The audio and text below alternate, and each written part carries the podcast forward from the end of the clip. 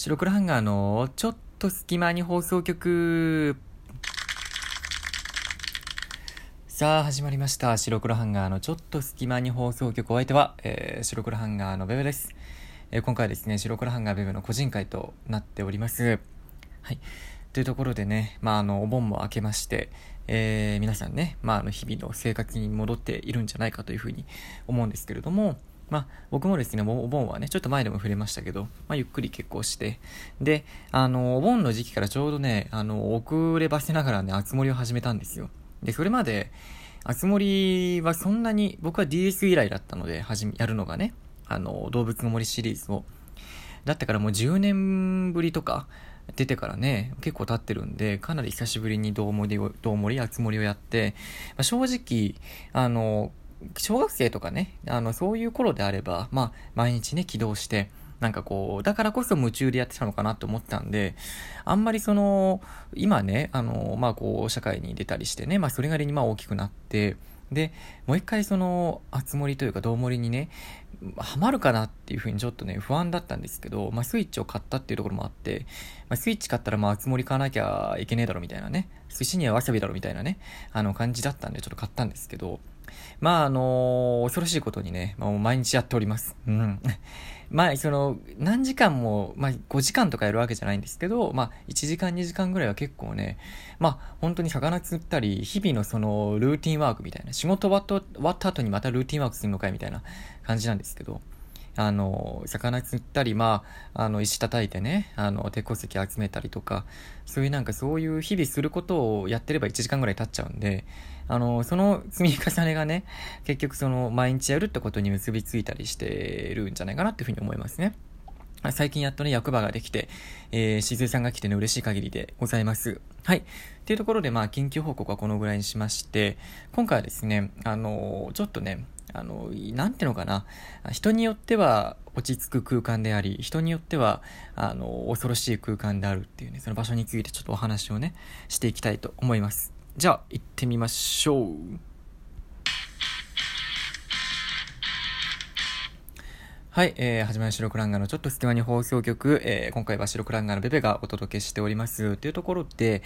あの、今回はですね、あの、まあ、最近ちょっとニュースにも上がってたんですけども、あの、渋谷の方にね、渋谷の某公園、僕もね、あの、詳しい情報知らないんで、アバウトのことしか言えないんですけど、渋谷の公園に、新しくね、あの、トイレができたんですよね。まあ、ただね、まあ、トイレができたぐらいじゃ普通はニュースにもならないしね、まあ、そんなに別にその、その辺をよく通るようであればね、新その途中にトイレスポットがあるっていうのはいろんなね、あの、お腹痛くなった時とか、あの、めちゃくちゃありがたいなっていうふうに思うんですけど、なぜこんなにそのニュースになってるかというとですね、そのトイレがね、ちょっとね、普通のトイレとは違うんですよね。何が違うかというと、あの、一見するとね、なんかすごいおしゃれなトイレなんですよ。あの、上からちょっとね、照明が当たってて、ちょっとライトアップされてる感じかな？夜とかだと。で、あのね、一番特殊というか、あの、変わってるのが、あの、外から見た時にね、丸見えなんですよね。まあ、普通トイレっていうのは、まあ、あの、プライバシー空間ですよ。まあ、特にね、まあ、男性はもちろんだけど、まあ、女性とか特にその、まあ、もちろんだけど、見、られたくないというかね、当たり前ですけど、まあ、個人個人、トイレの入り口はもちろんその、あの、なんていうのかな、トイレもう一歩入ったらちょっとこう、なんていうのあの、確絶された空間じゃないけど、ちょっと日常から一歩出てな、出た空間みたいな感じがありますけど、まあ、だからあの、トイレってね、まあ、すごく閉鎖的な空間と言いますか。だって、あのトイレっていう空間の中に入ったらまたね、あの、こう区切られた、壁で区切られた個室があってみたいなね、感じですよね。なんで、すごくあの、狭い中にまた狭い空間があるみたいな感じだと思うんですけど、そのトイレはね、渋谷にできたトイレは、もう丸見えなんですよ。本当にあの、僕もね、どこまで丸見えかちょっと知らないんですけど、まあ、外から見て普通に、その、してる風景が見えるぐらい丸見えっていうことだから、あの、まあ、多分その、便器があって、まあ、男子、女子でわかんない、どうなってるかわかんないけど、便器があって、その、便器も多分普通に見えるんですよね。で、便器が見えるってことは、つまりしてる人も見えるってことなんですよね。うん。だから、あの、本当に丸見え、スケルトンっていうのかな。まあ、スケルトンって言うと、まあ、透明っていう感じ、日本ではね、スケルトンって、あの、透明って言うけど、本当は骨格って意味なんですけど、まあ、んなことはどうでもよくて、あのー、丸見えなんですよ。世界丸見えなんですよ。なので、いやでも丸見えって言うと、それって、だってね、ものすごいことになりますよね。普通だったら、もうね、だ、男性はまだね、なんていうか、後ろ向いてやればいいというか、ちょっとなんとも言えないけど、その、あの、便器が、ちょっと汚い話申し訳ないですけど、便器があって、で、その便器を、の方を向いて、こう、透明の方を背にしていれば、背中で、まあ、大事なものは見えませんけども、まあ、女子だったらね、まあ、なんかもう、なんていうのかな、そもそもスケルトンなトイレっていうか、その、透明なトイレって時点で嫌ですよね。うん。だけど、まあそこはちゃんとしっかり考えられてて、なんとですね、あの、鍵を閉めると、あの、トイレがね、あの、スモークガラスっていうのかな？あの、こう、スパッとこう、なんかこう、なんて、霜がつくじゃないけど、白くなって、多分、あの、見えなくなるっていう感じらしいんですね。で、それがあの、内側からは見えるタイプなのか、外側からも内側からも見えなくなるのか、ちょっとわかんないんですけど、まあ、それのおかげで、あの普段はすごいシースルーなんだけど、外側から見ると、あの、全くその鍵かけてみると、まあ、見えなくなってるから安心ですよっていう、まあ、トイレらしいんですね。で、あの、有名なあの、デザイナーの方が、あの、デザインしたらしくて、なんか海外とかでは、なんか東京の新名所みたいな感じでね、あの、なんかちょっと報道というか、あの、記事が書かれたりしてるらしいんですけど、で、まあ僕もね、一回ぐらいは入ってみたいなと思うんですけど、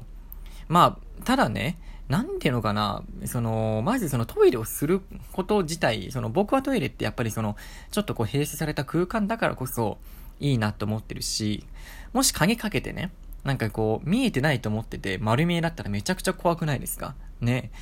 ね、恐ろしい。しかもその自分の家のさ、例えばトイレがそのシースルーだったら別に、その家族とかね、しか見ないからいいけど、めちゃくちゃ公共の場だから、一歩間違えればね、あの、公正、公然わいせつ罪になっちゃうから、ね、ただトイレをしてただけなのに、いつの間にか警察が来てるみたいなね、ことになったら大変だと思うので、まあ、あとね、あの、ってこと、その中が見えるってことは、鍵をカチャッと開けた瞬間に、なんていうのかな、その出る、出る前の自分が、待ってる人が前にいたら、その人、中にいるんだけど、自分はまだ中にいるけど、外にいる人と、に姿が見えるわけじゃないですか。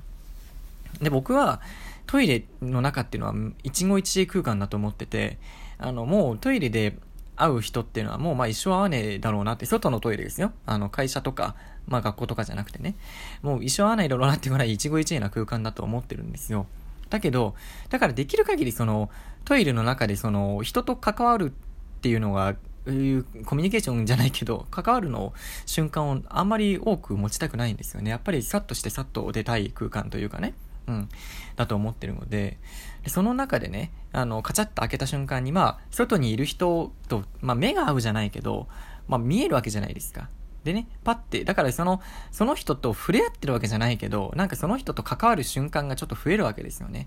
それがちょっと僕は嫌だなっていう、その、こうしてるのをもしかしたら見られてるかもしれないっていう、その、あれよりも、カチャってこう、スモークガラスが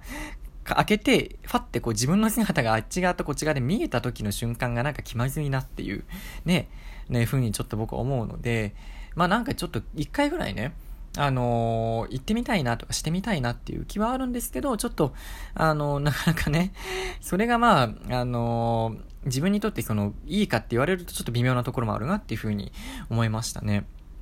まあ、ただ、トイレっていうのはどうしてもその、やっぱね、トイレは綺麗に使いましょうっていう張り紙よくありますけど、まあ、ちょっとなかなかまあ、あの、特にその公共のね、公園のトイレとかだとちょっとね、汚いな、みたいなね、いう風になる時ってありますよね。どうしてもね、やっぱりその、ね、家のトイレとかじゃないからね、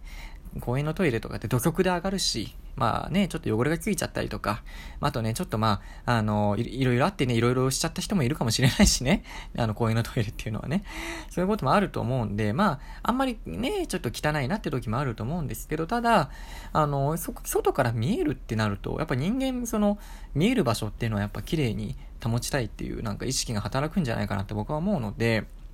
だからその普通のトイレとかに比べて、